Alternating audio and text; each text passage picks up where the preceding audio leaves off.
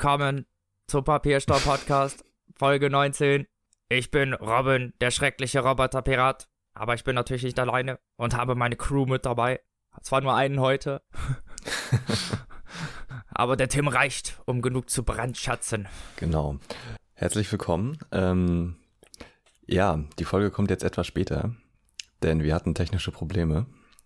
So kann man es auch ausdrücken, ja. Ähm, es lief einiges äh, nicht so, wie es sollte. Und äh, ja, Yannick ist jetzt nicht dabei. Und äh, wir mussten, also wir haben natürlich komplett aufgenommen, die Folge. Und zum Glück ist mir dann am Ende erst aufgefallen, dass, oh, dass es sie nicht mehr aufgenommen hat. Ja. Naja. Ähm, Nach einer Stunde 20 bei 33 Minuten. Scheiße. Ja. Also, ja. Da die, konnte man nichts mehr rennen. Genau. Die nächste Folge wird dann regulär. Wir müssen jetzt erstmal ein bisschen, wir brauchen erstmal ein bisschen Pause dazwischen. Ähm, zwischen den Aufnahmen und dann, ja. Versuchen wir es nochmal. Genau. Zu dritt. In der Hoffnung, dass diesmal auch alles aufgenommen wird. Genau. Ja, und damit ihr nicht so gar nichts bekommt, dann haben wir uns gedacht, machen wir wenigstens eine kleine Zweierfolge, ne? Ja, genau. Ja. Was ist denn bei dir so in letzter Zeit passiert hier? Ja, ich war ja auf dem Future-Konzert. Ähm, falls. Ouija-Konzert? okay, die gleichen Gags nochmal, nice. Ähm, die gleichen Gags nochmal, genau. Ja, hat ja keiner gehört, ne? Ähm, genau. nee, Future, die ähm, sind bekannt äh, aus YouTube, ähm, sind aber nicht den Weg gegangen, den viele andere YouTuber heutzutage gehen, nämlich, äh, dass sie zuerst beschissene Videos machen und dann beschissene Musik, sondern äh, die... Erst beschissene Musik, dann geile Videos? Ähm, nein. Das sind, äh, nein, das sind wirklich Herz- und Vollblutmusiker, die beiden. Und ähm, ja, das ist aber auch immer gut, ne? Ja, und die machen. Gibt's ja nicht mehr so viele von. Nee, deswegen. Von und die machen halt äh, wirklich gute Videos und ähm, auch richtig tolle Musikvideos und so. Und das Konzert war ähm, sehr gut. Also es war ziemlich ähm, so psychedelisch teilweise. Sie haben halt auch sehr merkwürdige Musik so, wo ich nicht gedacht hätte, dass die sich live so gut anhören kann. ja, ist wirklich so. Aber haben sie wirklich fantastisch hinbekommen. Und falls jemand die noch nicht gehört hat, dem kann ich nur ähm, das Musikvideo zu Polemonium empfehlen. Ähm, das Lied wird gesungen von Frodo, den kennt man vielleicht von Dr. Freud oder. Von Herr der Ringe? Genau. Hat den Ring in den Berg geworfen und so. Mhm, Spoiler. Ähm, Spoiler. Den kennt man von Dr. Freud oder Nerdscope oder so. Und das Musikvideo wurde von einem der Sänger komplett gezeichnet. Und äh, ist sehr gut gewesen, ja. Also, falls ihr die Chance habt, die live zu sehen, ergreift sie. Ja, das klingt doch cool. Ja, und was ist bei dir passiert? Ja, ich war bei mir in der Heimatstadt in Münster im Theater, weil wir äh, von der Uni so coole Semestertickets haben, da darf ich immer umsonst da rein, wenn Resttickets übrig sind und mhm. hab mir dann die Präsidentinnen angeguckt. Das war ziemlich cool. Worum geht's denn da? Äh, über so drei, ja, ich will nicht sagen gescheiterte Frauen nehmen, aber doch so ein bisschen, die dann, mhm. ähm, es ist so ein Kammerspiel, das heißt die ganze Zeit in einem Raum und das, ähm, die ganze Situation spitzt sich so zu, die, die verlaufen sich so in ihren Tagträumen. Ja, der, wie das bei vielen Menschen so ist, da fällt ihnen vielleicht gerade erstmal auf eigentlich, wie wenig Ambitionen sie eigentlich ans Leben haben. Ja. Ja, und das ist alles so ein bisschen verknüpft. Und hat dir gefallen, oder was? Hat mir sehr gut gefallen, ja. War ziemlich aufschlussreich und ist halt dann Theater, ne? Also, was mir dann auch mal wieder aufgefallen ist, ist, dass, naja, das Theater eine ganze Ecke roher ist als dann das Fernsehen, weißt du? Es ist nicht so geschliffen, wie man das, das stimmt, sonst so ja. kennt, wo man dann denkt, das ist alles so, klar, das sind natürlich auch Dialoge, aber die sind, die wirken alle irgendwie viel realer, die sollen ja irgendwie auch was erzählen. Mhm. Und deswegen macht Theater auch mal Spaß. Tja. Als mal was anderes ist als Verdachtsfälle. okay. Wow. Ja, das kann man so sagen. Ähm, ja, ich war auch schon sehr lange nicht mehr im Theater. Ja, ist auch irgendwie so. Hat man nicht so einen Sinn, ne? So, nee, wenn man dann überlegt, also was ich, macht man? Ich weiß, Kino? Bei, bei uns wird gerade ähm, Faust aufgeführt in Schwerin. Ja. Und ich glaube, da werde ich mal hingehen. Und ansonsten ähm, im Sommer ist in Schwerin beim Schloss äh, immer einmal im Jahr, so eine Woche, glaube ich, wird jeden Tag irgendwas Krasses aufgeführt. Ähm, auch freilichtmäßig. Und ähm, da war letztes Jahr, also die letzten Jahre immer Aida oder die Fledermaus oder so, halt so krasse Opern. Und ähm, dieses ja. Jahr hat ähm, das Theater einen neuen Intendanten und ähm, die führen West Side Story auf. Oh, das ist natürlich auch cool. Ja, ähm, das Schnipp. ist ziemlich cool. Schnipp, Mhm. schnipp. Tanzende Gangster. Nichts, gibt nichts Besseres. Voll, voll realistisch, Mann. Genau so war das. Ähm, ja, mal gucken, ob ich dahin werde, weil die Karten sind dafür immer ziemlich teuer. Ja.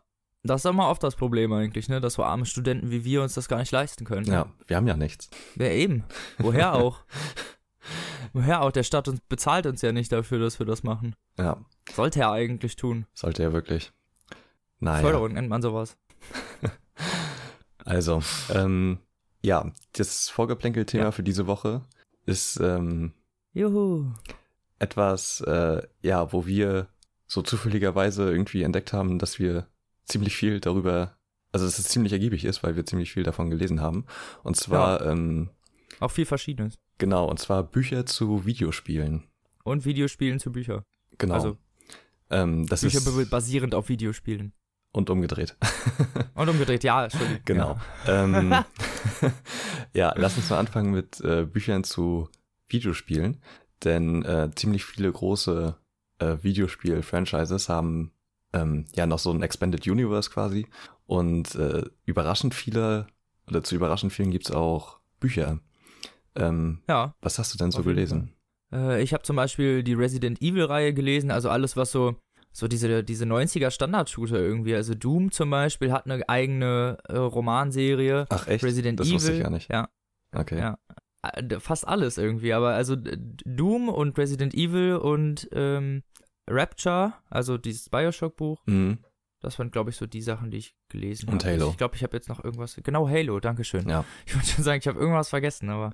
Ja, wir können ja direkt mal mit Halo anfangen, weil äh, Ja, ich liebe Halo gelesen. sehr. Eine meiner absoluten Lieblingsreihen. Ähm, nicht nur weil. Ja, absolut, ja. Ja, also. Nicht nur, nicht nur überragendes Gameplay. Genau, deswegen nicht nur das, sondern auch, äh, ja, gute Geschichten, die aber leider irgendwie immer ein bisschen am Erzählerischen so Probleme hatten. Also, ich weiß nicht, man Ja, hat, das stimmt, also, ja. weißt du, was ich meine? Das hatte so, die Geschichte an sich, wenn du die, die durchgelesen hast oder wirklich sehr aufmerksam verfolgt hast, die Geschichten waren immer sehr gut, tatsächlich, und sehr ambivalent und was die Charaktere angeht, einfach, und die ganze Ding Weltaufbau, auch genau. so, ne? Ähm, aber erzählerisch hatten die immer so ein paar Schwierigkeiten. Und ähm, deswegen ist es vielleicht ja sogar sehr gut, das in einem Buch weiterzuführen. Ähm, es gibt sehr viele Bücher mittlerweile zu Halo. Ich glaube, Boah, Halo gibt's, Halo gibt's un, unendlich. ja, ich glaube neun oder zehn Stück oder so und Comics und Das ist richtig krass. alles äh, drum und dran. Und wir haben die ersten Ja. drei gelesen, ne? Ja, wir haben die ersten drei gelesen. Und Äh, ähm, was mir gestern übrigens noch eingefallen ist, ne, falls jemand keine Lust hat, die zu lesen, es gibt ähm, auf Xbox One, glaube ich, auf diesem Halo-Channel, da ist so eine eigene App für, da kann man sich ähm, irgendwas mit Dawn, irgend scheiße, ich habe vergessen, wie die, wie die Serie, es gibt eine Miniserie ja, ähm, zu Halo, die genau die, die Teil, also genau den ersten Teil dieser Bücher abbildet. Geht so, ach echt, weiß ich nicht, äh, anderthalb Forward, Stunden. Forward Unto Dawn oder so. Ja, genau. Hm. Ich weiß nicht, ob das, ob das die Miniserie ist, die das abbildet, aber es gibt auf jeden Fall eine Halo-Miniserie, die das, äh, die Teile des ersten Buches und zwar eins zu eins wirklich nachstellt. Es gibt auch äh, eine Anime-Serie von Halo, aber Oh, die das habe ich auch nie Ja, geguckt. doch, die habe ich auch schon Halo mal gesehen. Legends. Aber, Das ähm, sieht, das sieht sehr komisch aus. Ja, habe ich mich auch noch nicht rangetraut. Ja, also ich kann mich halt auch nur noch wirklich ans erste Buch erinnern, weil es ist schon wirklich Mhm. lange her. Ähm, aber ich weiß Ja, die noch, anderen sind ja auch eher so ähm, Begleitbücher dann zu den Videospielen. Das Ja. erste ist ja so eine Vorgeschichte, beziehungsweise das dritte ist dann auch wieder so ein Verknüpfungsbuch, glaube ich, ne? Ja, also im ersten Teil geht's halt, oder wer generell nicht weiß, worum es um Halo geht, es geht Hm. um den äh, Master Chief, einen Supersoldat quasi, der ähm, ja versucht, die Bedrohung einer fremden Alienrasse zu beseitigen. So kurz und Genau. knapp Und gesagt. das Spezielle bei ihm ist halt, dass er diesen krassen Exoskelettanzug, die Mjölnir-Rüstung hat. Genau, er ist der letzte äh, verbleibende Spartan, ähm, so heißen die, und äh, ist quasi so eine Legende in, in den eigenen Rängen. Und Ja. ähm, in Weil er ist so der U- Überspartan von allen. genau, und im ersten Buch geht's halt um die Ausbildung von den Spartans und wie die überhaupt ins Leben gerufen werden. Ja. Und was sie da mit denen anstellen, damit die überhaupt solche Me Menschen werden, in Anführungsstrichen auch nur. Genau, denn wie bei Halo so üblich, haben sowohl die Bösen ihre nachvollziehbaren Seiten als auch die Guten ihre schlechten. Wo gehobelt wird, fallen Späne, ne? Ja, und äh, Aber dann nach dem Prinzip wird das da gehalten. Ja, weil die werden quasi brutalst ausgewählt so.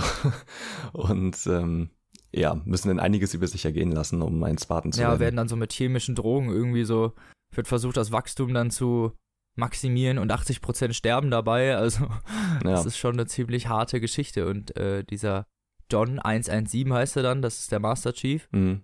der äh, erweist sich da als extra robust und äh, kriegt da sogar nochmal einen super Schub durch und ist dann hinterher einfach so der krasseste Supersoldat von allen. Genau. Und, Und das ist eins der, ich finde das lustig, weil das eins der wenigen Stories ist, wo Supersoldaten drin vorkommen, die wenigstens so halbwegs Sinn ergibt. ja, ne? Also, ähm, weil die Bedrohung wird halt auch ziemlich gut beschrieben am Anfang des Buches, kann ich mich noch erinnern. Also, ähm, man kennt die ganzen Gegner halt aus den Videospielen. Und äh, da werden in den Büchern nochmal ein bisschen die Hintergründe näher erläutert. Und ich weiß nicht, ich, mir hat das sehr gut gefallen, alleine schon das mit den Grunts. Das sind so kleine Einheiten, die, äh, das ist ganz lustig, wenn man in den Videospielen die Eliten abschießt, also die etwas größeren, ähm, dann laufen die Kleinen halt weg, weil die ihren Ja, Anführer wenn, nicht der, mehr wenn haben. der Elite stirbt, dann rennen die anderen in Genau. Panik davon. Genau, und ähm, die werden da ziemlich gut beschrieben. Also die haben, also so wie der Stand bei denen in der Alienrasse ist und so. Weil die Ja, übelst die wirklich so mit Sprachgenies sind. Hintergrundinfos. Ähm, und die Sprachen einfach so lernen können, wenn jemand mit denen so spricht. Ähm, aber die im Prinzip nur Kanonenfutter sind. Und wirklich Ja. so in Massen vorgeschickt werden. Ähm, Voll mies eigentlich. hm? Voll mies eigentlich, sag ich. Ja, und ja, also die, die Halo-Bücher sind auf jeden Fall sehr lesenswert. Ich habe, ähm, es gab, es gab jetzt noch eine neue Trilogie, in der es um die Blutväter ging. Das sind die Vorfahren von den Aliens, die die Bedrohung in den Halo-Spielen sind. Die Ähm, kommen auch erst ab Teil 4 vor, glaube ich, ne? Ja, genau. Da werden die dann das erste Mal wirklich gezeigt. Die habe ich aber noch nicht gelesen, aber die sollen auch sehr gut sein. Ja. Kann man auf jeden Fall empfehlen. Ja, also wer die Halo-Spiele mag, der kann sich die auf jeden Fall mal zu Gemüte führen. Und ähm, ja, was war denn noch so? Also ich habe noch Assassin's Creed gelesen, ähm, die ersten Ja, beiden das- Bücher. Da will ich, das wollte ich auch schon die ganze Zeit, hab, hab's aber irgendwie noch nie geschafft, so. Also Wie sind sie denn? ähm, ja, also ich Bilden sie denn die, die, also die Teile des, sind das Bücher zu dem, wirklich zu dem Videospiel oder sind das eigenständige Geschichten? Nee, das sind äh, quasi die Geschichten von Teil 2, also Assassin's Creed 2 und äh, Brotherhood. Und ähm, sind die, die komplette Geschichte des Spiels ohne die Gegenwartsaspekte, also ohne die Animus-Sachen und so. Ähm, soweit ich Finde mich ich erinnern eigentlich ein bisschen doof, ne, muss ich sagen. Also Ich find das eigentlich- Wenn keine, ja, ja, weiß also, nicht, fürs Buch könnte das natürlich auch ganz cool sein, weil gut, es geht ja im Buch eigentlich darum, dass du mal so wirklich mal checkst, was ging eigentlich wirklich ab, weil während des Spielens ist es Ja. oft gar nicht äh, wirklich möglich, also zumindest das in so einer in so einem Zusammenhang zu verstehen, dass man jetzt sagen könnte, man hat jetzt die gesamte Story verstanden, vor allem bei Assassin's Creed, ja, die ja zumal die Enden halt eh ist. total bescheuert sind. Ähm, also, Was heißt hier bescheuert? Die sind halt einfach ein bisschen mystisch. ja, aber, also ja, schon, die sind sehr mystisch, aber hm. ich glaube, Gefällt dir nicht, oder was? Ich, ja, ich fand das ich immer fand das immer ein bisschen cool zu übertrieben. Ähm, weiß nicht, da, also da hat's mich dann so ein bisschen rausgerissen. Aber ich mag die Spiele trotzdem sehr gerne. Ähm, Gerade den zweiten. Und ähm, die Bücher kann man sich auch mal äh, echt geben. Also ich fand die zu- sehr unterhaltsam, waren halt kurzweilige. Ähm, Kleine Unterhaltungsbücher. ja, genau. Ja, das ist halt oft bei diesen, bei diesen Videospielen, Büchern so, ne? Also es ist jetzt keine hochtrabende Literatur, aber es ist halt kurzweilige, lustige Action Ja, genau. oft. Ne? Also die kommt auch drauf an. Manchmal sind die Bücher auch ziemlich geil. Also bei Halo, naja, würde ich fast sagen, man sollte das Videospiel gespielt haben, um sich dann, Ja, dann kann man es auf jeden Fall besser nachvollziehen, alles. ja. Hm. Aber es gibt auch noch zum Beispiel Bücher wie das Rapture, also das Begleitbuch sozusagen zu Bioshock, was die Vorgeschichte zu Bioshock darstellt. Mhm. Wer das nicht kennt, Bioshock ist so ein, äh, ist ein Ego-Shooter von 2000, boah, ich weiß gar nicht, vier oder fünf? Nee, der ist die, äh, 2008 oder so. Ich guck mal. Acht könnte auch sein, ich weiß es nicht mehr. Ist ein, war damals so eins der Vorzeigeshooter, vor allen Dingen, ähm, ja, weil er halt äh, mehrere Aspekte noch gebildet hat. Du hast das ja Level-Finding, du hattest diese Plasmide, es gab verschiedene Wege, die man nur mit bestimmten Sachen aufmachen konnte. Also, Und äh, es hat halt sehr von dem Stil gelebt. Also ja, es genau, hat halt es so eine halt Art, so Art 50er Jahre Stil. Deko-Flair, genau so 40er, 50er Und- Jahre mit der passenden Musik unterlegt. Ja, genau, und es ist dann halt, ähm, es geht um eine Unterwasserstadt. Das heißt, jemand hat äh, im Meer eine Stadt gebaut und man stürzt mit dem Flugzeug ab und findet zufällig diese Stadt. Und diese Stadt ist leider nicht mehr in der Blütezeit, sondern schon vor einer ganzen Zeit zivilisationsmäßig äh, vor die Hunde gegangen. Ja. Und man findet dann eigentlich während Bioshock raus, was so passiert ist, beziehungsweise versucht er natürlich irgendwie Bioshock, äh, Rapture zu befreien. Genau. So, und, und, in dem ähm, Buch geht es dann um die Entstehung von Rapture. Genau, so. Ähm, 2007 kam Ryan das raus. das gebaut hat. Das ist so krass. 2007, das ist schon krass. zehn Jahre her. Das ist so unnormal. Ja, ne? ja. Ähm, kann ich äh, sowohl das Buch als auch das Spiel jedem empfehlen, macht äh, ziemlich alle viel Spaß. Spiele. Also es gibt drei Stück und die sind alle ja, sehr, sehr gut, gut muss man sagen. Ja, obwohl viele immer auf den zweiten rumhaken, was ich überhaupt nicht verstehe. Ich finde den zweiten sogar fast am besten, tatsächlich. Ja, wollte ich gerade sagen, so, weil du konntest endlich beides auf einmal benutzen ja.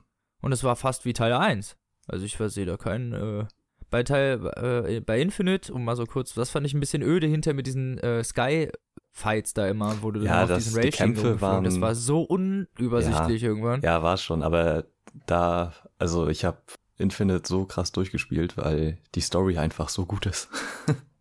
und die Charaktere. Ich weiß noch, ich habe das, also ich hab das, das mit meiner Ende. Freundin gespielt. Kennst du diesen ganz am Anfang, wo man sich, wo man sich entscheiden kann, ob man diesem komischen Postmann hilft oder nicht Ja, und dann ja. irgendwie auch diese Skyhook kriegt und dem einen so volle Kanne das Gesicht rausfräst? Klar. Das war so, wir sitzen da beide und haben uns so angeguckt, so, Alter, das war schon ziemlich gewalttätig. Ja, aber ähm, Ja, ich meine, alleine für das Ende ist es schon spielenswert. Ja, boah, das Ende ist so der, dermaßen am Einfach. So, Ja. Da könnte man äh, eine Abhandlung, eine Auf jeden 30-seitige Fall. drüber schreiben. da haben sie es da haben sie es für mich ein bisschen übertrieben. Ich, ich dachte so, Alter, Alter, Ich fand das Alter, Ende so was? perfekt.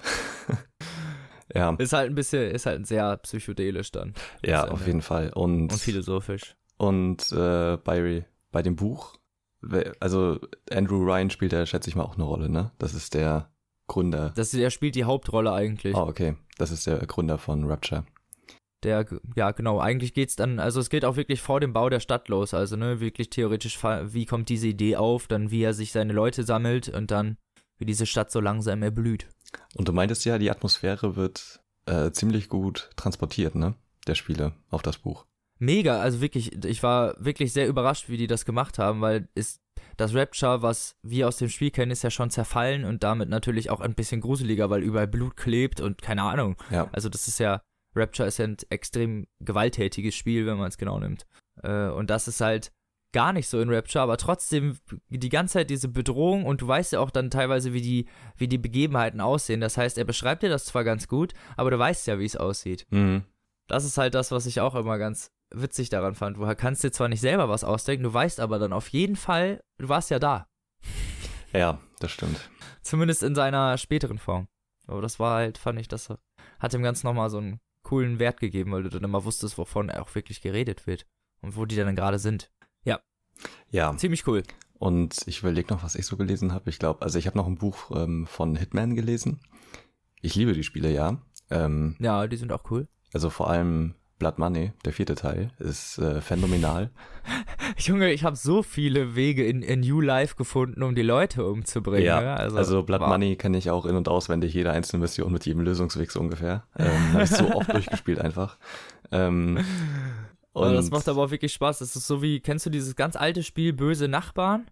Nee, Und immer so Leute, so, da musstest du so immer so deinen Nachbarn verarschen und so Sachen kaputt machen, während der so, der hat immer so denselben Weg genommen hm, und dann musstest du so, das war so Hitman in einfach, weißt du? Das so, habe ich okay. mich ja immer erinnert gefühlt. So. ähm, ja, also was Hitman halt so, gut. so gut macht, ist nicht unbedingt die krasse Geschichte oder so, sondern halt wirklich das Nee. Leveldesign, die Mission und der Humor. Ähm, Der Ja. Humor ist wirklich grandios. So, das sind eigentlich so dumme Witze. Du, ich weiß noch bei Absolution, beim vorletzten Teil jetzt, ähm, bist du, ich glaube, das ist sogar das Tutorial-Level oder die erste richtige Mission oder so. Da bist du an so Ja. einer Klippe und also an so einer Villa und äh, gehst dann da gerade so lang und bleibst dann an so einem Fenster stehen, wo jemand äh, im Bad telefoniert und sagt dann so, wie, mein Krebs ist besiegt, wow, und meine Frau hat ihr Kind bekommen, wow, mein Leben ist endlich wieder lebenswert und du schmeißt ihn so aus dem Fenster. Weißt du, Kleinigkeiten. Das ist, ja, das kenne ich. Oder bei, bei, bei Blood Money in New Life, wenn du dir dann den Poolboy-Anzug anziehst und Oh da ja. rumläufst, wird es dann die reiche Schnepfe zu dir kommt, so, ah, ich habe auch ein Loch, was gereinigt werden muss. du bist so, Oder what? du bist in der Wüste und musst übelst den komplizierten Scheiß machen und dann kommt halt ein Eiswagen so durchgebrettert. Ja, genau, genau. so eine Und- Kleinigkeiten. und Oder du bist an so einer Bar und da quatscht dich dann jemand voll. Ein Strandbuggy, ein blauer Strandbuggy, das wäre es jetzt. so eine absurden Sachen. Ähm, ja, also ich kann mich an den Roman auch nicht mehr wirklich erinnern. Also ich weiß auf jeden Fall noch, dass der jetzt keinen Humor hatte oder so. Und Ja, aber- also ich weiß nicht, ob sich das halt so. War es denn die Abbildung von irgendwelchen Stories oder war es was eigenes eher? Nee, das war eine eigene Geschichte. Okay. Ähm, ja, also die, also der, das Buch war jetzt nicht dick oder so und ich glaube auch nicht langweilig, aber ich glaube auch nicht besonders interessant. Also, ähm, Ja, okay. ja, weiß ich, also kann man sich erschenken und dafür nochmal die Spiele spielen. ähm, Oder Rapture oder Resident Evil oder Halo lesen. genau, und ähm, es gibt ja auch ein paar Spiele, die auf Büchern basieren. Das ist eher selten. Aber Ja, dafür die, die wir kennen, sind dafür auch ziemlich gut. Ähm, also Metro Geht. beispielsweise. Ja, Das erste, ja, doch, das erste. ja, Achso, also du meinst, die Spiele sind ja, gut. genau. Ach so, ich dachte, du meinst die Bücher. Nee, die Spiele. Gut, da wollte ich nämlich jetzt vehement widersprechen. Nein, natürlich meine ich die Spiele. Ähm, Okay. das äh, erste Spiel Metro 2033 basiert ja noch auf dem ersten Buch und ist im Prinzip so eine ziemlich genaue. Ein bisschen äh, gewalttätiger sozusagen, ja, damit es halt ans Gameplay angepasst ist, aber größtenteils eigentlich, schon storymäßig und so alles ziemlich gut übernommen. ja, Und auch eigentlich schon eine eigentlich- Abbildung davon. Besser als das Buch, weil man die Welt halt sieht, Viel, ja. finde ich. Ja, weil er im, im Buch ja auch wirklich gar nichts beschreibt. Ist bei ihm so, ja, eine U-Bahn-Station Ja, und genau. Staub. Und, Und man weiß halt nicht, wie krass die aussehen. So, weil die sind ja schon ziemlich besonders, was die Optik Ja. angeht, ne? Und ähm, Durchaus, ja. Und Vor allen Dingen müssen die, die leben ja schon seit Ewigkeiten, na, die haben ihre Ja, eigenen genau. Klamotten und so. Da fand ich, äh, da fand ich, hat das Spiel auch sich ein bisschen Mühe gegeben. Die hatten zwar, die hatten zwar alle theoretisch Klamotten an, ich da hat mir die noch ein bisschen barbarischer vorgestellt, aber sie, das Spiel hat es wenigstens versucht rüberzubringen, so es sah schon alles ziemlich dreckig aus, ne? Und ja, äh, sehr unangenehm. Und ähm, so. der Soundtrack ist auch richtig gut. Ähm, Auch dieses Feeling, wenn man das erste Mal in diesen Tunnel fährt, weißt du, Ja. das wird ja im Buch nur so, im, das sind ja die spannendsten Stellen Ja, im Buch auch. genau. Deswegen äh, ist das erste ja eigentlich auch noch lesenswert, Mhm. weil es auch noch ziemlich coole Stellen hat. Und im Spiel ist das auch wirklich krass, wenn man dann das erste Mal mit dieser Draisine in diesen Tunnel reinfährt. Das ist schon ja. Ähm, nicht ohne. Und der zweite Teil, Metro Last Light, äh, basiert dann nicht mehr auf einem der Bücher, aber der Autor hat trotzdem die Geschichte dazu geschrieben. Und ja, das ist lustig, weil er hat nämlich Teil 2 geschrieben, Last Light basiert nicht auf Teil 2 und Genau. dann hat der Autor hinterher nochmal Teil 3 geschrieben, was dann wiederum die Geschichte von Last Light ungefähr ist. Okay, ja, also das Also nicht logisch. Ja. ähm, ich fand Last Light auch sehr gut. Ähm, das war gameplay-technisch, glaube ich, noch ein bisschen besser. Er war halt äh, mehr noch auf Action mehr ausgelegt Mhm. und nicht so viel Munitionsknappheit und so. Ja. Das mag ich ja sowieso nicht. Ja, ich eigentlich auch nicht. Also es Außer bei Resident Evil. oder Silent Hill. Und Da gehört das rein. und ich finde, äh, die sind auch heute, also Metro 2033 ist ja schon ein bisschen älter. Und ich finde selbst die äh, Version von der vorherigen Konsolengeneration, also von der PlayStation 3 und der 360, ähm, Ja, es gibt eine Redux, eine Genau. HD-Version von den beiden Spielen. und die sehen beide äh, ausgesprochen gut aus. Also ja, finde ich auch. Das Coole an den Redux-Versionen ist halt, dass man dann zum Metro 2033 äh, wie Last Light spielen kann. ja, Da kannst du halt des, den Action-Modus sozusagen anmachen für 2033 und hast Mhm. nicht so wenig Munition. Ja, wirklich eine gute Änderung. Und ähm, also die Metro-Spiele Ja. können wir auch nur empfehlen. Und äh, natürlich jetzt eines der populärsten äh, Sachen, die so auf Büchern basieren, ist jetzt natürlich Witcher. Ja. Ähm, wo ja der dritte und letzte Teil rauskam. Und ja, du hast es ja gespielt, ne? Ich muss das immer noch nachholen.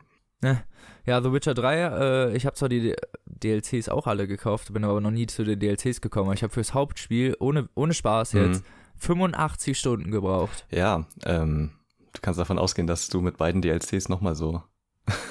Ja, ich Also habe gehört, so Blood and Wine ist noch eigentlich nochmal genau dasselbe. Mm, Und dann hast du noch Hearts of Stone, was da auch nochmal irgendwie 12, 13 Stunden reinknallt. Ja. Also, das ist so, man braucht sehr man viel ist Zeit. für das mittlerweile schon so gewöhnt, dass man nur noch Kack-DLCs bekommt, dass wenn mal was Richtiges kommt, man da schon richtig verdutzt sitzt und sich jetzt Ja. fragt, was man damit anfangen soll. Ja, auf jeden Fall. Also, ich habe die, also die ersten beiden Teile sollen ja gerade gameplay-technisch noch ein bisschen anders sein.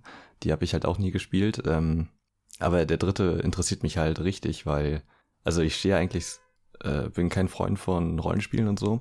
Ähm, aus, mit ein paar Ausnahmen so, aber äh, weil es halt eben so unnötig ist alles. Also gerade die Sidequests Ja, und so. verstehe ich. Genau, da, ne? ich, genau das, Ähm, genau, genau, Dankeschön. Genau das sage ich nämlich auch immer, wenn mich jemand fragt, wieso ich keine Rollenspiele Ja, mag. So, darum, ich stehe nicht auf Weil es so Skyrim sinnlos und ist, wenn man es alleine macht. Ja, Ne? ist wirklich so. Und bei Witcher hast du halt immer noch äh, einen Haufen geiler Geschichten, die am Rande passieren, die du theoretisch gar nicht mitbekommen könntest, so wenn du die, wenn du die Mission einfach nicht machst und äh, dir denn da was Und halt auch so lässt. relativ viele Sachen, die dich bei der Stange halten. Ne? Also, also du brauchst relativ viel Loot, das heißt, du musst dann wirklich. Äh, und die Händler in The Witcher sind Händler. Das bedeutet, die haben nicht alle dasselbe, sondern du musst dann, wenn du zu einem anderen Händler gehst, hat der andere Sachen. Ja, es ist eine sehr gut durchdachte Spielwelt. Ähm, und da gibt es tausend, dieses Gwent-Spiel alleine, das wurde ja, ja schon ausgekoppelt. So, das ist ein Kartenspiel, was die erfunden haben. Das haben die ausgekoppelt mittlerweile. Das kannst du so spielen. Ja, weil das so beliebt ist. Ja, weil so, ich hab's, das ist der einzige Aspekt, wo ich gar nicht gespielt habe. Das war drei Runden gespielt, ich hasse solche Kartenspiele. Ja, ich bin auch kein Freund davon, aber ähm, ich meine, es ist doch super, dass die das ja, nochmal ja, gemacht haben, ne? Das, das, das Spiel soll halt ja, umsonst. also das äh, Gwent-Spiel soll ja sogar eine ziemlich gute Story haben, tatsächlich. Also ein Singleplayer-Modus. Ähm, ja, mega. Der auch von den äh, Autoren geschrieben wurde, die auch die Spiele gemacht haben. Und ähm, ja, die Spiele basieren ja auf den, ähm, ich weiß gar nicht, wie die auf Deutsch heißen, ehrlich gesagt. Ähm, auf jeden Fall die auch. Die Hexerbücher. Die Hexerbücher einfach. Okay. Ja. Äh, die sind von einem polnischen Autor. Das Spiel ist ja auch äh, von einem polnischen Entwicklerstudio gemacht. Ja. Und äh, sind hauptsächlich CD Kurzgeschichten. Project Red. Genau. Und äh, die habe ich aber auch noch nie gelesen. Ich habe mal so ein paar gelesen und die sind auf jeden Fall, also man sieht, woher die ihre Geschichten haben. Mhm. Es ist nicht, also ich habe jetzt keine Geschichte gefunden, die jetzt gleich war mit wirklich in The Witcher, aber sie kam in der Art vor, sagen wir es mal so. Also es ist viel so auf, die haben ja verschiedene Spezies, das ist, ist ja eine voll krasse Fantasy-Welt. Ja. Die haben ja Mumen und alle komischen Gestalten, die wir und in jedes unseren Legenden hat so, so sein Standing und viel Rassismus und äh, ja, genau, sowas. weil das sind auch alles nur hm. Wesen und so und die wollen auch alle nur leben und keine Ahnung. Ja. Das ist alles, äh, deswegen ist The Witcher halt interessant, weil man halt nicht einfach, wie bei vielen anderen Videospielen, ist, ist nicht das Gute die Antwort und das eigentlich klar ist, ja. so, sondern, ne, es gibt ein, genau, entweder du sagst, äh, du bist eine Huren oder so, ey, hier, nimm mein Geschenk, ne, also mhm. es gibt nur die, die sehr schwarze oder sehr weiße Seite oft und bei The Witcher weißt du gar nicht, welche Seite du einnimmst. Dann glaubst du auch manchmal, du handelst gut und dann siehst du am Ende, dass du voll die Scheiße gemacht hast. Ja. Und dann kannst du es nicht mehr rückgängig machen. Ja, ja. Also, Aber das ist halt bei, das Coole bei The Witcher, weil man dann nie wirklich weiß, was auf einen zukommt, moralisch auch irgendwie gesehen. Ja, ich muss das auch unbedingt noch spielen. Ähm, und ja, ich würde sagen, als letztes, äh, was jetzt keine Romanvorlage hat, aber schon stark inspiriert ist von gewissen Leuten, äh, nämlich Alan Wake. Ähm, das ist quasi der Spiel gewordene Stephen King-Roman. Mit so einem ja. Hauch von Twin Peaks dazu. Ähm, so ein bisschen abgespaced und alles ein bisschen gruselig und als Spiel ziemlich geil eigentlich, muss ich sagen. Ja, fand ich auch. Das äh, Prinzip. Ähm, da geht's halt um einen Autoren, der mit seiner Frau wegfährt, um noch ein krasses Buch zu schreiben und die stirbt dann äh, direkt am Anfang oder verschwindet und äh, ja, er macht sich dann noch die Suche nach ihr und merkt dann, dass in der Kleinstadt, in der sie sind, einiges im Argen liegt. So ist es. Und ja, es ist halt wirklich äh, einfach sehr stark von Stephen King inspiriert und die ganze Stadt mit dem äh, Diner und so wirkt halt original aus äh, Twin Peaks. Und ja, das stimmt. Das sieht wirklich aus wie Twin Peaks. Ähm, aber sehr gut gemacht. Also ähm, eine fürchterliche deutsche Synchro, aber Ja, das stimmt, die Synchro ist echt scheiße. Ja, aber das Spiel ist. Aber wie, äh, wie oft ist fast überall so. Das richtig, das krasseste Beispiel, noch einmal kurz, habe ich letztens nochmal festgestellt, ist Bloodborne. Wo sich das auf Deutsch wirklich anhört, als würde dir ein gute Nacht, ein Kinder gute Nachtgeschichtenerzähler die Story vorbringen. Es zieht so jeder, jegliche Art von mm, Transparenz ja. und, und, und äh, Weg daraus. Also, boah, ich fand das echt schlimm. Ich also gespielt, die schlimmste so, deutsche boah. Synchro meiner Meinung nach ist immer noch von Metal Gear Solid 1. Ähm, 1, ja. Das ist wirklich. Äh, ist ja voll old. Ja. Schlechteste Synchro ist das Halo 3, wo Elton sagt: Oh ja. Master Chief, oh, sind Sie in ja. Ordnung? Oh ja. Ich habe, äh, das war letztes Jahr oder so, da hat Rockstar von Radio Nukular ähm, hat unter einem Bild von Elton gepostet, äh, einfach so völlig random. Du hast mir Halo 3 versaut. ja, aber ist so. Ja, ist wirklich so. Man hört ihn einmal am Anfang und will eigentlich schon weglegen. So, nein, danke, ich habe gerade Elton gehört. Ja. Ja, das kann nicht gut Synchro werden. sowieso immer kritisch. Ähm, ja, man muss ja sagen, mittlerweile sind sie ja bemüht, dass ja, das man äh, überall die Sprache umstellen kann und dann kann ja. man sich aussuchen, welche Voice Language will man und welche Subtitles und ja. keine Ahnung was. Das stimmt. So. Da ist man ja mittlerweile zum Glück frei in seiner Entscheidung. Ich gucke nochmal ins Regal, aber ich glaube, sonst haben wir nichts Großes vergessen, oder? Ich glaube, wir haben jetzt auch gut, wir haben jetzt auch gut Thema gefüllt. okay, Halbe stimmt. Stunde. Also, ähm, ja, ich fange dann direkt mal an quasi mit dem ersten Buch, ne? Ja. Ja, ich habe, äh, das wird man ja wohl noch schreiben dürfen, mit dem Untertitel Wie ich der deutscheste Jude der Welt wurde, von Shahak Shapira gelesen. Ich äh, bin das erste Mal auf den gestoßen, weil der im Neo-Magazin zu Gast war. Und ich, Echt? ja, ich habe davor noch nichts von dem gehört und mir hat der Auftritt sehr gut gefallen von ihm. Hab dann nochmal so ein bisschen geguckt, was der so gemacht hat. Und äh, der hat halt letztes Jahr dieses Buch geschrieben. Und ähm, er war 2015 äh, in den Medien ziemlich groß. Ähm, durch eher traurige Weise. Das war am Silvesterabend. Und äh, er wohnt in Berlin und war dann mit ein paar Freunden unterwegs in der U-Bahn. Und äh, da haben halt Leute ja antisemitische und israelfeindliche äh, Lieder gesungen oder irgendein Scheiß ge halt gepöbelt, ne? Und Ja, ähm, So er hat Blut und Ehre Schweine. quasi und er hat das äh, dann gefilmt, einfach. Hat nichts Ja. gesagt oder so und hat das dann einfach gefilmt. Und die kamen dann auf ihn zu und meinten dann so, ja, lösch das jetzt und so. Und äh, er wurde daraufhin dann verprügelt von denen. Und ähm, das erlangte dann ziemlich große mediale Aufmerksamkeit, äh, wie ich im Nachhinein gelesen habe. Und ähm, das ist auch der Ausgangspunkt des äh, Buches. Also damit fängt alles an und äh, so zieht er dann seine Geschichte auf. Und es Ja. ist halt sehr autobiografisch. Er ist jetzt irgendwie Mitte 20, glaube ich, oder Ende 20. Und so, okay. ähm, Israeli und kam mit 14 Jahren nach Deutschland. Und ähm, ja, das Lust, also er hat einen kleinen Bruder und äh, seine Mutter äh, hat sich halt verliebt in einen Deutschen. Und Ja. ähm, Deswegen sind die dahin gereist. Also ja, gezogen. genau. Aber nicht irgendwo hin, nicht nach Berlin oder irgendeine Großstadt oder so, sondern nach Laucha. Jetzt wird sich natürlich jeder fragen, wo ist das? In Sachsen-Anhalt. Okay. Und es ist halt so ein kleines Dorf in Sachsen-Anhalt, äh, voller Nazis. Ach, toll. Ja.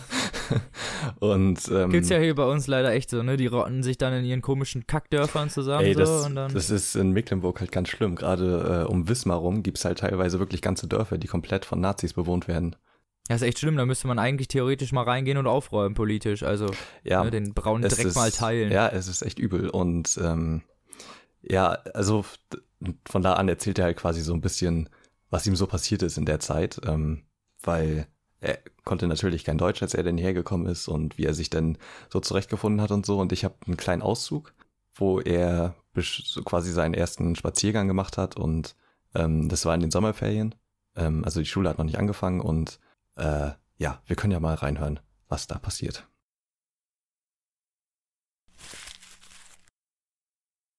Ähnlich wie ein Kleinkind habe ich mich entsprechend gefreut, denn die Wochen davor waren er Fahrt verlaufen. Ich hatte keine Freunde und konnte mir auch keine machen. Abgesehen von den fehlenden sprachlichen Kenntnissen hatte ich wenig Gelegenheit, auf den Straßen Lauchers in den Sommerferien gleichaltrige Jugendliche zu treffen. Die verbrachten ihre bildungsferne Zeit an exotischen Orten des Planeten, zum Beispiel am Ballermann oder im Sauerland. Die kulturellen Hotspots derjenigen Jugendlichen, deren Eltern sich keinen Urlaub leisten konnten, wie der Edeka Parkplatz oder die alte Schiffsschleuse an der Unstrut, kannte ich noch nicht. Und in Zeiten vor Facebook, Twitter, WhatsApp, sogar noch vor MySpace, war Pornografie das spektakulärste soziale Highlight, das das Internet zu bieten hatte.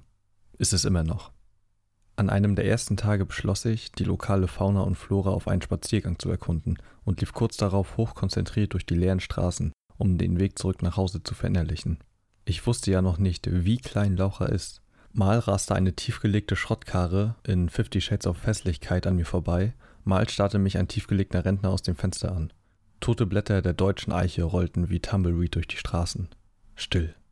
Es fühlte sich an wie eine High-Noon-Szene aus einem Wildwestfilm. Plötzlich nahm ich in der Entfernung zwei menschenähnliche Gestalten wahr. Die Kreaturen kamen näher. Ich hörte sie lachen, sah langes Haar und glatte Gesichtszüge. Endlich konnte ich den Teufel beim Namen nennen. Es waren zwei weibliche Teenager. Ich wollte schnell die Straßenseite wechseln, doch zu spät. Die Mädchen hatten mich bemerkt und ständerten mir neugierig entgegen. Wir kamen uns immer näher. Ich starrte auf den Boden wie ein schüchternes Kind, spürte aber immer noch ihre aufdringlichen Blicke. Heutzutage hat man für genau solche Situationen ein Smartphone, in dessen Display man jederzeit hineinstarren kann, um damit unzumutbare Hürden wie etwa technisch nicht unterstützter zwischenmenschlicher Kommunikation auszuweichen. Eignet sich, wie schon erwähnt, auch super für antisemitische Hassparolen in der U-Bahn. Doch das Leben ist wie Polen. Da müssen wir durch. Ich bleib meiner Asozialität treu und lief schweigend an ihnen vorbei, Und gerade als ich dachte, der Spuk sei endlich vorüber, blickte mich eines der beiden Mädchen an und sagte irgendwas komisches Deutsches, das ich natürlich nicht verstand. In der Retrospektive glaube ich, dass es guten Tag war. Wie ich später herausfinden sollte, war es im Ort üblich, jeden Menschen auf der Straße nach alter Vätersitte seinen Gruß zu entbieten. Unsinn ist das. Wer jeden Wildfremden in dieser Form begrüßt, läuft Gefahr, einen schlechten Menschen einen guten Tag zu wünschen. Möchte man wirklich, dass der Axtmörder von nebenan einen guten Tag hat? Eine äußerst schlampige Begrüßung für deutsche Verhältnisse. Wo bleibt die Selektion? Wo bleibt die Recherche? Ich beschloss, mich von dem unverständlichen Gebrabbel des deutschen Mädchens nicht angesprochen zu fühlen und lief entschlossen an den beiden vorbei. Guten Tag, rief sie nochmal, etwas lauter und selbstbewusster. Ich ignorierte sie weiter gekonnt und erhöhte mein Schritttempo. Guten Tag, schrie sie mir empört ein drittes Mal hinterher, diesmal mit voller Passivaggressivität. Instinktiv drehte ich mich um und starrte sie an wie ein Reh vor den Scheinwerfern eines nähernden Autos. In meinem Kopf suchte ich nach einer Geste, die so freundlich wie möglich eine Botschaft wie Ich spreche kein Wort Deutsch und habe keine Ahnung, was du von mir möchtest, vermitteln könnte. Einige stundenlange Sekunden vergingen und schließlich reagierte ich so, wie jeder geistig stabile Mensch reagieren würde, um diese missliche Lage zu retten. Ich zuckte mit den Schultern, machte auf den Absatz kehrt und rannte um mein Leben. Ein weiterer Sieg für die Integration war errungen.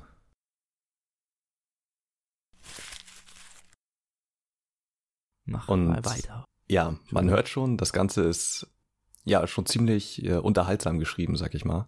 Es gibt halt viele Anekdoten dieser Art. Auch äh, es geht noch viel um seinen äh, Fußballtrainer, beziehungsweise den stellvertretenden Fußballtrainer. Der ist auch Schornsteinfeger im Dorf und halt äh, ein krasser Nazi. Also wirklich mit Hitlerbärtchen und äh, Hitler als Hintergrund im Handy und so.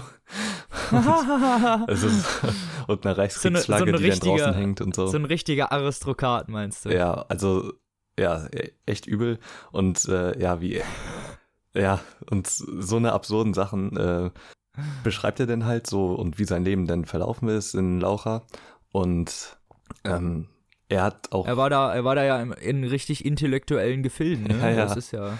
Es ist echt krass, dass der Alter. so sein Abi da geschafft hat und da Leben rausgekommen ist. Nee, Quatsch. Ähm, ja, und dann geht's auch noch ab und zu um die Vergangenheit seiner Familie, denn sein Großvater väterlicherseits, ähm, der war Leichtathletiktrainer und eines der Opfer ähm, bei dem bei der Geiselnahme in in München bei den Olympischen Spielen. Ach krass, von der RAF oder was? Nee, äh, von den Palästinern. Ach, die. genau. Ja, ach so, ach, ja, die RAF war was anderes, ja. Ja, ähm, die haben da ja elf Leute getötet, glaube ich, äh, ähm, von dem Ja. israelischen Team. Und äh, sein Großvater war halt einer davon. Und ähm, sein anderer Großvater, ja, war halt Holocaust-Überlebender und der beschreibt halt dann sein, seine Geschichte, wie er in Polen aus dem äh, Ghetto entflohen ist und noch überlebt hat und so.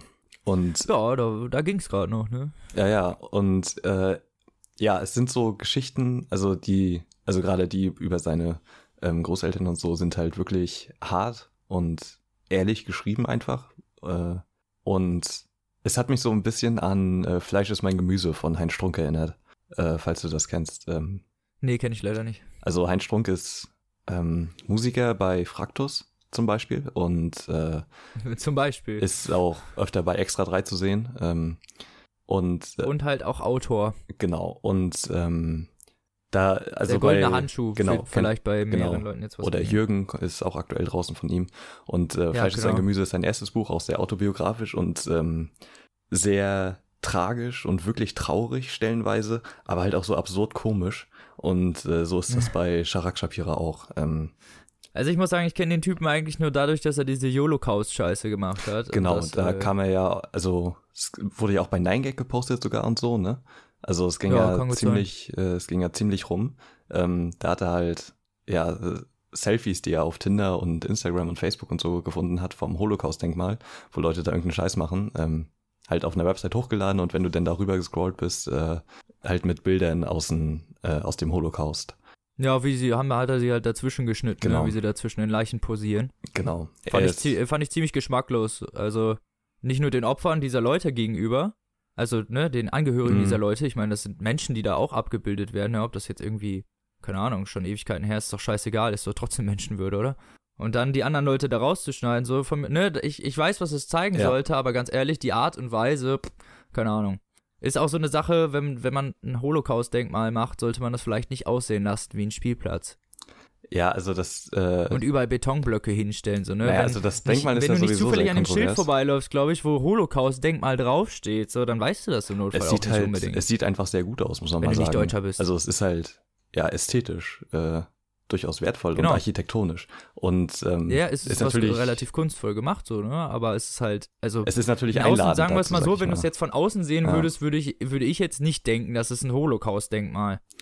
Ja, ähm, es, ja, es kann man natürlich so sehen oder so sehen. Ist es ist schwer- ja, ein ist schwieriges Thema auf jeden Fall. Ich fand die Aktion äh, hat auf jeden Fall das bewirkt, was er wollte, denke ich. Ähm, Ja, glaube ich auch. Und ähm, ja, das Buch kann ich nur empfehlen. Das ist im äh, Rowold Polaris Verlag erschienen, kostet 14,99 und ähm, ist hat irgendwie Moment, ich guck mal kurz. Es hat äh, 230 Seiten, ist schnell gelesen und äh, unterhaltsame Le Lektüre auf jeden Fall. Ist halt auch mal eine interessante Perspektive, ne? Ähm, zu sehen, wie jemand, der aus Israel mit 14 Jahren aus Israel nach Deutschland kommt und ausgerechnet nach Sachsen-Anhalt, ähm, so äh, das alles erlebt hat. Also, Ähm, ja, erst mit, mittlerweile lebt er in Berlin und ist äh, irgendwie Creative Director und Grafikdesigner und sowas. Ähm, und ja, also ja, also Empfehlung oder was Ja, kann man lesen. definitiv. Das klingt doch sehr gut. Ja, so. Und du hast jetzt vor, deinen krassen Vergleich zu machen, ne? Den du schon so lange angekündigt hast. Die Fans warten. Ja. Mein Ultra-Hardcore-Vergleich Ja. zwischen Vaterland und das Orakel vom Berge. Ich fange einfach mal mit Vaterland an, weil das ist das, was ich als erstes gelesen habe. Mhm. ähm, ist von Robert Harris geschrieben. Ich kann sonst nicht so viel von dem und 1992 erschienen. Ich habe äh, letztes Mal, als wir aufgenommen haben, äh, fälschlicherweise gedacht in den 60ern, aber es spielt nur in den 60ern. Hm, okay. Es spielt Ende der 60er äh, in dem ja von Nazi besetzten Europa eigentlich. Ne, also die Geschichte hat sich halt so entwickelt, dass die Russen sich 42 oder 43, wann auch immer diese Wende da im Krieg war, zurückgezogen haben. Wir die Deutschen die Nazis geruled haben, also gewonnen haben im Endeffekt und die Russen so weit ins Ural zurückgetrieben haben, dass es halt jetzt nur noch eine Kleinigkeit ist, gegen die zu kämpfen. Mhm. Ähm, ja, und die Nazis sind halt dann doch sehr weit ausgebreitet, also Griechenland. Also wir haben eigentlich das, das, gesamte europäische Festland wurde geschluckt. Ja, und die Briten wurden sich selber überlassen, sind aber halt so kleine Arschkriecher. äh, Und die Amerikaner auch. Hitler ist äh, nicht mehr an der Macht, ähm, sondern, scheiße, ich glaube Göring. Okay. Oder Goebbels. Mhm. Einer von den beiden, ich kann die mal nicht auseinanderhalten. Mhm. Ich, ich glaube, ich glaub, Goebbels ist der, ist der Staatsführer. Naja, auf jeden Fall ähm, geht's. Das ist so das Setting des Buches halt. Und das ist eigentlich auch äh, ungefähr schon das Spannendste. Weil, also, Ja. es ist so eine Krimi-Geschichte innerhalb dieses Settings. Es geht dann um den ähm, Kripo-Beamten äh, Xavier Merz, der halt äh, des mysteriö den mysteriösen Tod von äh, einem gewissen Max, äh, ach, äh, gewissen Bühler aufklären soll. Und dieser Bühler, nach, stellt sich halt nach kurzen Recherchen raus, war halt schon 1926 beim Putsch oder wann auch immer dieser Putschversuch war, von Hitler dabei äh, und war schon eins der ersten Mitglieder der S- NSDAP, also Mhm. so ein wirkliches Urgestein dieser Nazi-Führung. Und der wird halt ganz komisch irgendwie im Wasser äh, am Wannsee aufgefunden, tot. Obwohl er halt als guter Schwimmer galt, ne? Mal abgesehen davon, dass halt irgendwie anscheinend auch nicht das Wetter war, um schwimmen zu gehen. Also es ist halt alles Sehr mysteriös. komisch. Ja. Genau. Und nach kurzen Recherchen stellt sich dann raus, ähm, dass kurz bevor der Bühler verschwunden ist, beziehungsweise kurz bevor er tot aufgefunden wurde, äh, Gestapo-Offiziere an seinem Haus gesehen wurden. Also Gestapo sind, äh, äh, nee, nicht Gestapo, SIPO heißen die dann in dem Fall. Es ist sozusagen die Gestapo. Mhm. Die die Sicherheitspolizei. Sieb- genau, es, genau. Es gibt einmal die Si- Sicherheitspolizei, die ist so für politische Sachen. Er ist ja von der Kripo, die sind dann für Kriminalsachen halt zuständig. Und dann gibt es noch die, ähm, den, das Ordno oder so. Die sind das halt äh, die Polizei. Mhm. Äh, Und ähm, die SIPO hat halt, ne, die können halt alles machen, die, was die wollen so. Und da von denen wurden halt welche gesehen, kurz davor, und sind halt wohl irgendwie weggefahren ähm, von dem Haus, kurz bevor er da tot aufgefunden wurde. Ja. Das heißt, irgendwie hat die höhere Regiemacht damit zu tun. Und da ist es schon das erste Mal, dass ähm, der März eigentlich so ja, zurückgedrängt wird. Ne? Also von Anfang an, nachdem die merken, was er rausgefunden hat, wird eigentlich die ganze Zeit versucht, eben den Fall zu entreißen und er macht halt eigentlich die ganze Zeit auf eigene Faust weiter und will das halt eigentlich einfach rausfinden auch, was ähm, mit diesem Bühler passiert ist. Hm. Ja, und diese Grundfrage des Buches, das zieht sich, das merkt man schon eigentlich ab Seite 40, ist, dass die Leute gar nicht wissen, dass es den Holocaust gegeben hat. Das, das ist eins der, eins der ersten Szenen so ungefähr, die vorkommen, dass er so ein Foto betrachtet, was er beim Renovieren bei sich im Haus gefunden hat von der Familie Weiß. Und dann halt überall rumgefragt hat und ähm, niemand die kannte, beziehungsweise alle eine sehr ausweichende Antwort gegeben haben, was mit denen passiert ist. Hm.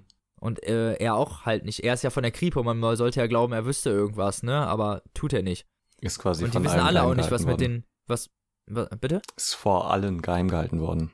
Ja, vor allen, ja, wirklich. Mhm. Und ähm, das darf auch anscheinend nicht rauskommen. Und ähm, der Genozid ist zu der Zeit anscheinend auch schon vollzogen worden. Hm.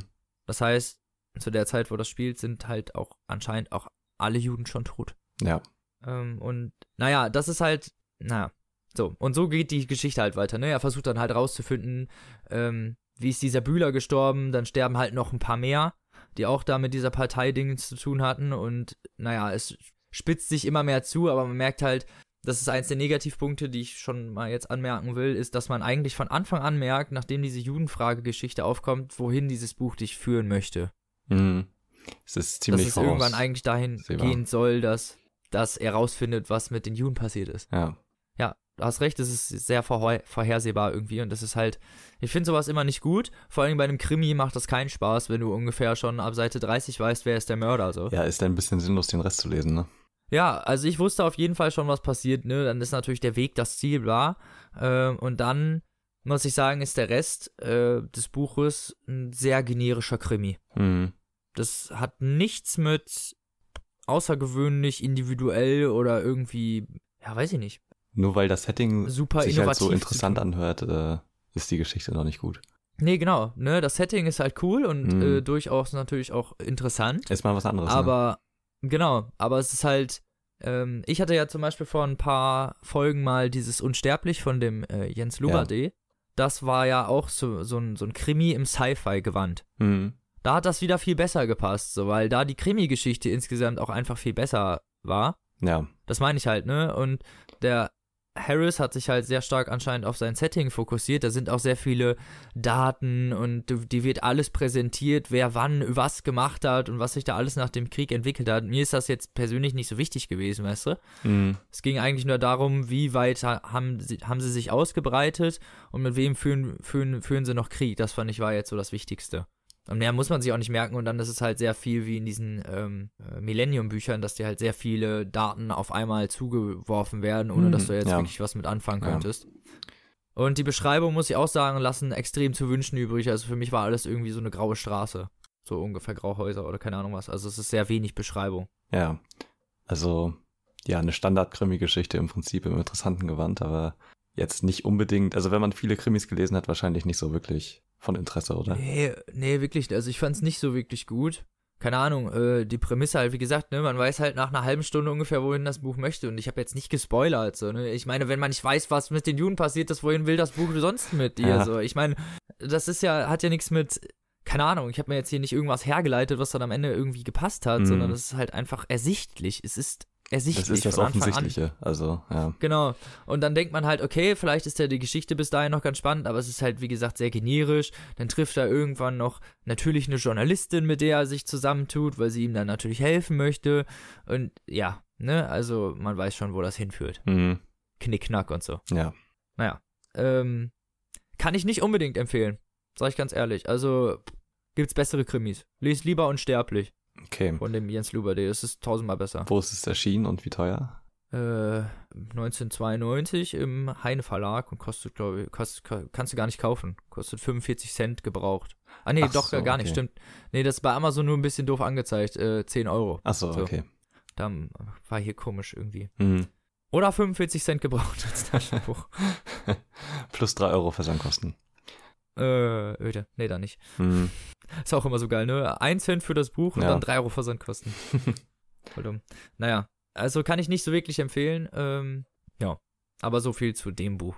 Und dann habe ich ja noch das Orakel vom Berge gelesen. von Philip K. Dick. Von dem hatten wir jetzt auch schon mal öfter was. Genau, Blade Runner beispielsweise. Ähm. Blade Runner zum Beispiel, genau. Mhm. Ähm, ja, und das Buch ist relativ bekannt geworden in letzter Zeit und nochmal neu aufgelegt auch worden äh, mit diesem Seriencover-Ding, weil es ist die Vorlage zu The Man in the High Castle. Genau. Der relativ erfolgreichen Amazon-Serie, genau. Kennt bestimmt jeder. Ja, also man hat das bestimmt schon mal gesehen. gesehen. Ähm. Ja, eine ganze Zeit lang wurde da auch relativ viel Werbung für gemacht. Ja. Ähm, ja, und das ist so die Vorlage. Und der Ausgang ungefähr ist derselbe. Es spielt auch in den 60ern. Es ist auch ähm, naja, in, sagen wir, von den Achsenmächten besetzten Landgebieten spielt es. Mhm. Ähm, nur, dass sich in das Orakel von Berge die Japaner und die Nazis ähm, alles aufgeteilt haben, zumindest auf jeden Fall die USA schon mal. Das heißt, die einen kontrollieren die West, die anderen die Ostküste. Und da verläuft irgendwo ein Streifen zwischen. Genau, die Japaner kontrollieren die Westküste und die Deutschen dann die Ostküste und dazwischen gibt es dann eine neutrale Zone. Genau, die Rocky Mountain States. Mhm. Aber die sind halt auch relativ klein und sind natürlich auch dem Druck der beiden ausgeliefert. Genau, ist quasi nur so ein Landstreifen. Genau. Und ja, es geht halt eigentlich um verschiedene Persönlichkeiten. Das Buch hat ähm, keinen wirklich stringenten Faden. Es sind immer mehr, es sind immer so, ja, ich glaube vier oder fünf Personen insgesamt, die man so ja, durch dessen Augen man mhm. das Geschehen betrachtet. Und die haben alle lockere, lose Verbindungen zueinander. Das heißt, äh, der eine ist mit dem anderen verbunden, aber nicht, also es ist so eine Kreisverbindung ungefähr, weißt du? Ja. Aber die kennen sich nicht alle untereinander. Mhm. Aber der eine kennt den einen und der andere wieder den nächsten. Also es ist dann so, eine, so ein Kreisverbindungssystem. Der eine ist dann der Schwester von dem und dann ist er wieder der Vorgesetzte von dem nächsten ja, und ja. so weiter. Mhm. Aber es ist äh, immer dieselbe Konstellation eigentlich von Personen. Und äh, darunter sind zum Beispiel ähm, ein Antiquariatshändler, wenn man das so sagt. Ich weiß nicht. Ein Antiquarenhändler. Antiquar Antiquarenhändler, hm. ähm, der so traditionelle amerikanische Kunst verkauft. Ähm, ein, der Vorsitz der Handelsvertretungskette der PSA, der Pacific State Alliance. Genau, glaub, das so ist dann Japan. Genau, das ist äh, Japan. Und ähm, das und äh, dann gibt es noch einen Goldschmied, der ähm, lustigerweise gefakte Antiquariatsbestände herstellt, um die dann halt in diesen Läden auszulegen. Mhm. Für traditionelle amerikanische Kunst. Ja. äh, und dann noch eine Frau. Keine Ahnung. Bei Philip K. Dick muss man immer sagen, noch eine Frau, weil bei ihm sind Frauen keine Menschen, sondern ja, Frauen. Stimmt.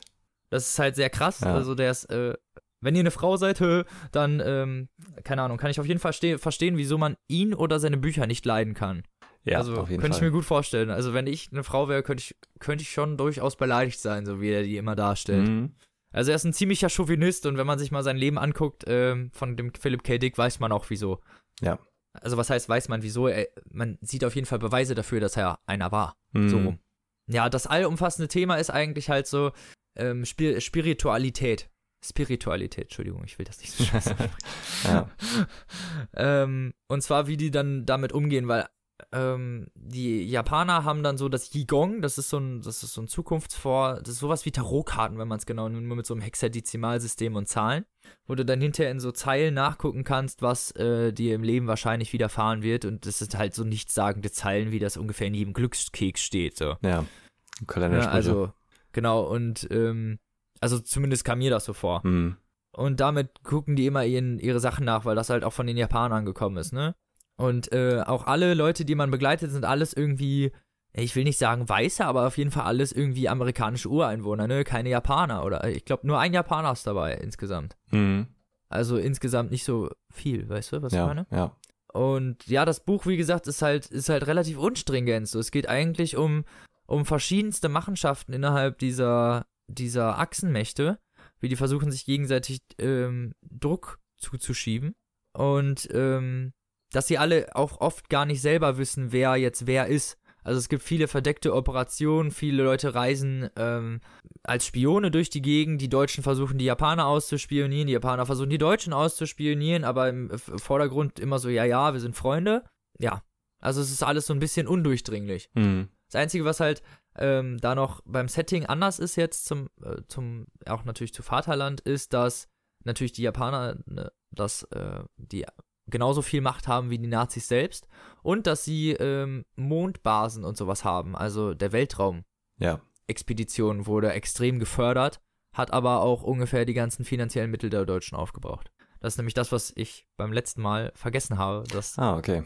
einer der großen Unterschiede, dass Mhm. der Weltraum noch besiedelt wurde von den Nazis, was man ja auch nicht so cool finden kann eigentlich. Ja. Naja, und ähm, ja, eigentlich fehlt so ein bisschen der rote Faden. Ich glaube, das, worum es am Ende, am Ende geht, und das ist auch der namensgebende Titel, ist das Orakel vom Berge. Das ist ähm, der Autor eines Buches, was da erschienen ist. Die, das heißt die, Schla äh, die Schlage, ja. Die Plage der Heuschrecken. Und äh, schildert eigentlich, ja, die Ereignisse so, wie wir heute leben.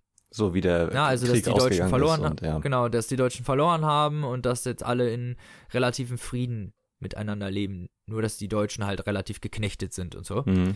Was nicht ganz so krass war, wie es, wie es in dem Buch beschrieben war. Aber äh, insgesamt halt, ne, deswegen heißt es vielleicht auch das Orakel vom Berge, weil es dann eigentlich hinterher darum geht. Genau das ist halt das, diese spirituelle Ebene, die ich dann gerade angesprochen hatte, dass, ähm, ja, dass eigentlich angedeutet wird, dass die Welt, in der sie leben, nicht real ist. Es wird nicht unbedingt behauptet, dass die jetzt in einem Buch existieren, ne, so wie es ja wirklich ist. Mhm.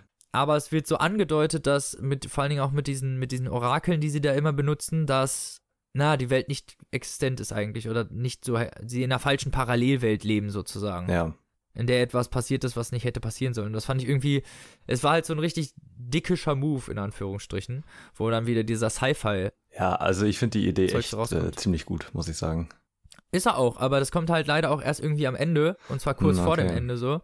Und ähm, naja, das, die, die Geschichte insgesamt ist wie gesagt, man weiß eigentlich nie wirklich, was man jetzt damit anfangen soll. Es ist nicht unbedingt uninteressant, es ist aber auch nicht wirklich äh, interessant. Mhm.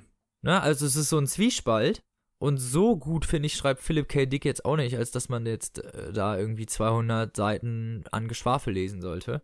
Ja, Also es ist halt nicht unbedingt Geschwafel, aber es ist im Endeffekt, naja, man sieht eigentlich nur die sozialen Strukturen in diesem erdachten Gebilde. mhm.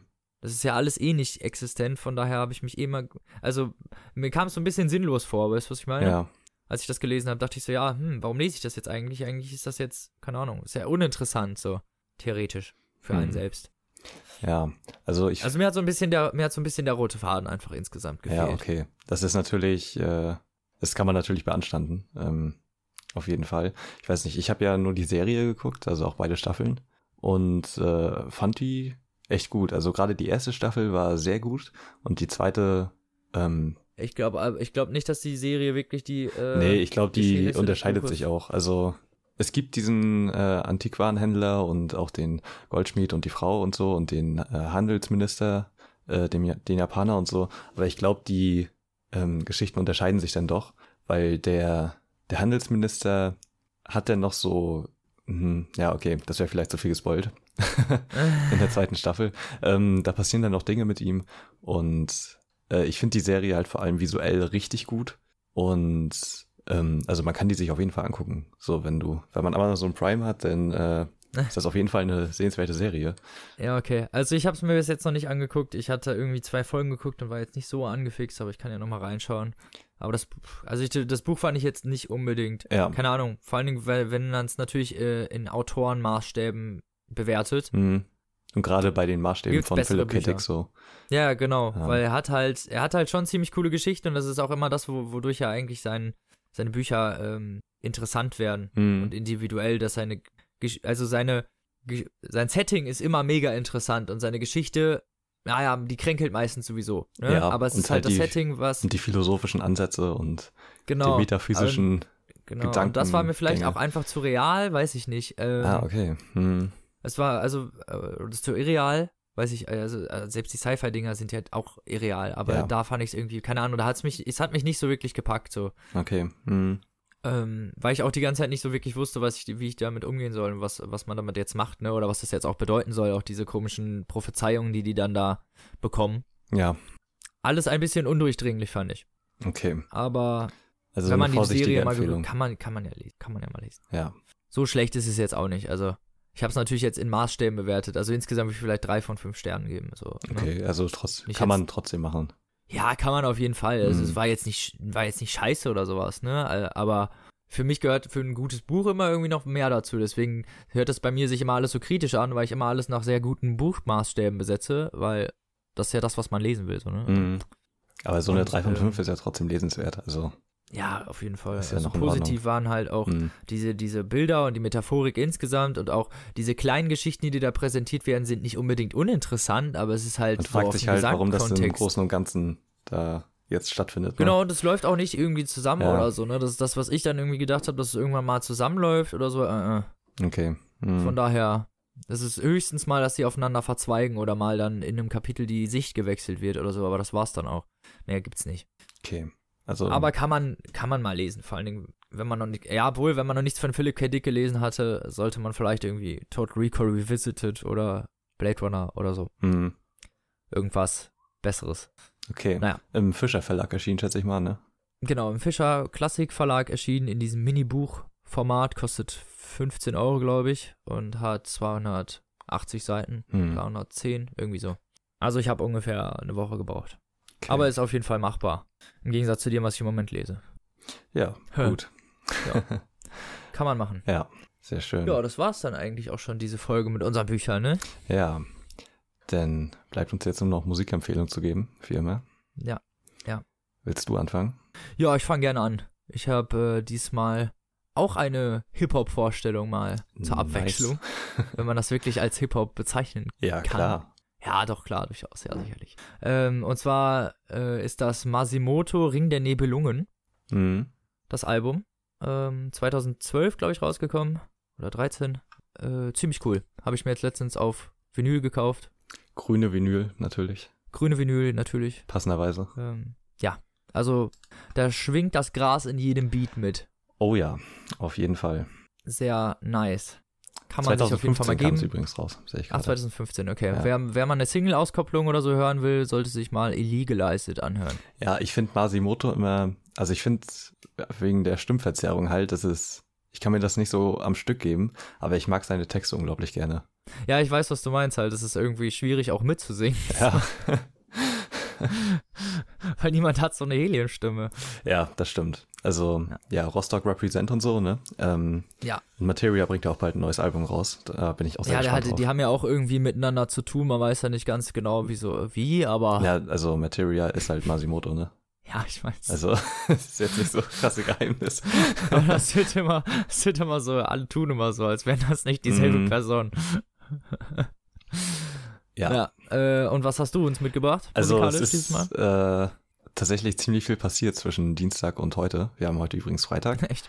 Äh, Ja. ja. also natürlich. Die Folge kommt wahrscheinlich Montag oder Sonntag. Okay, Ich denke mal Sonntag. okay. Also ähm, als erstes äh, haben die Gorillas ein neues Album rausgebracht. Ähm, nach sieben Jahren das erste. Und es heißt Humans und ähm, ist sehr gut geworden, finde ich. Es hat äh, ausgesprochen viele Rap-Parts. Ähm, aber also so das große Ganze wirkt halt echt äh, gut durchdacht und ähm, musikalisch Ja, auf ist jeden halt Fall wieder auf allerhöchstem irgendwie, Niveau. Ähm, wer da mal reinhören will, dem kann ich, also weil das auch ziemlich lang ist, hier die Deluxe-Version, die es bei Spotify gibt, hat 26 Lieder und geht krass. eine Stunde, zehn Minuten. Ähm, also es ist Ist schon. die Hälfte davon Instrumental oder? Nee, nee. Ähm, alles komplett. Oh, krass, ey. Und die haben halt nur ein Lied, äh, was ohne Feature ist. Ähm, was ich auch empfehlen kann, das heißt äh, Busted and Blue, ist sehr gut. Und äh, ansonsten kann ich nur Let Me Out empfehlen, mit einem richtig guten oder zwei richtig guten Parts von Pusha T. Und äh, The Apprentice, was schon fast sowas äh, Bill Wilvers-mäßiges hat. Ähm, also musikalisch auf jeden Fall wieder auf allerhöchstem Niveau.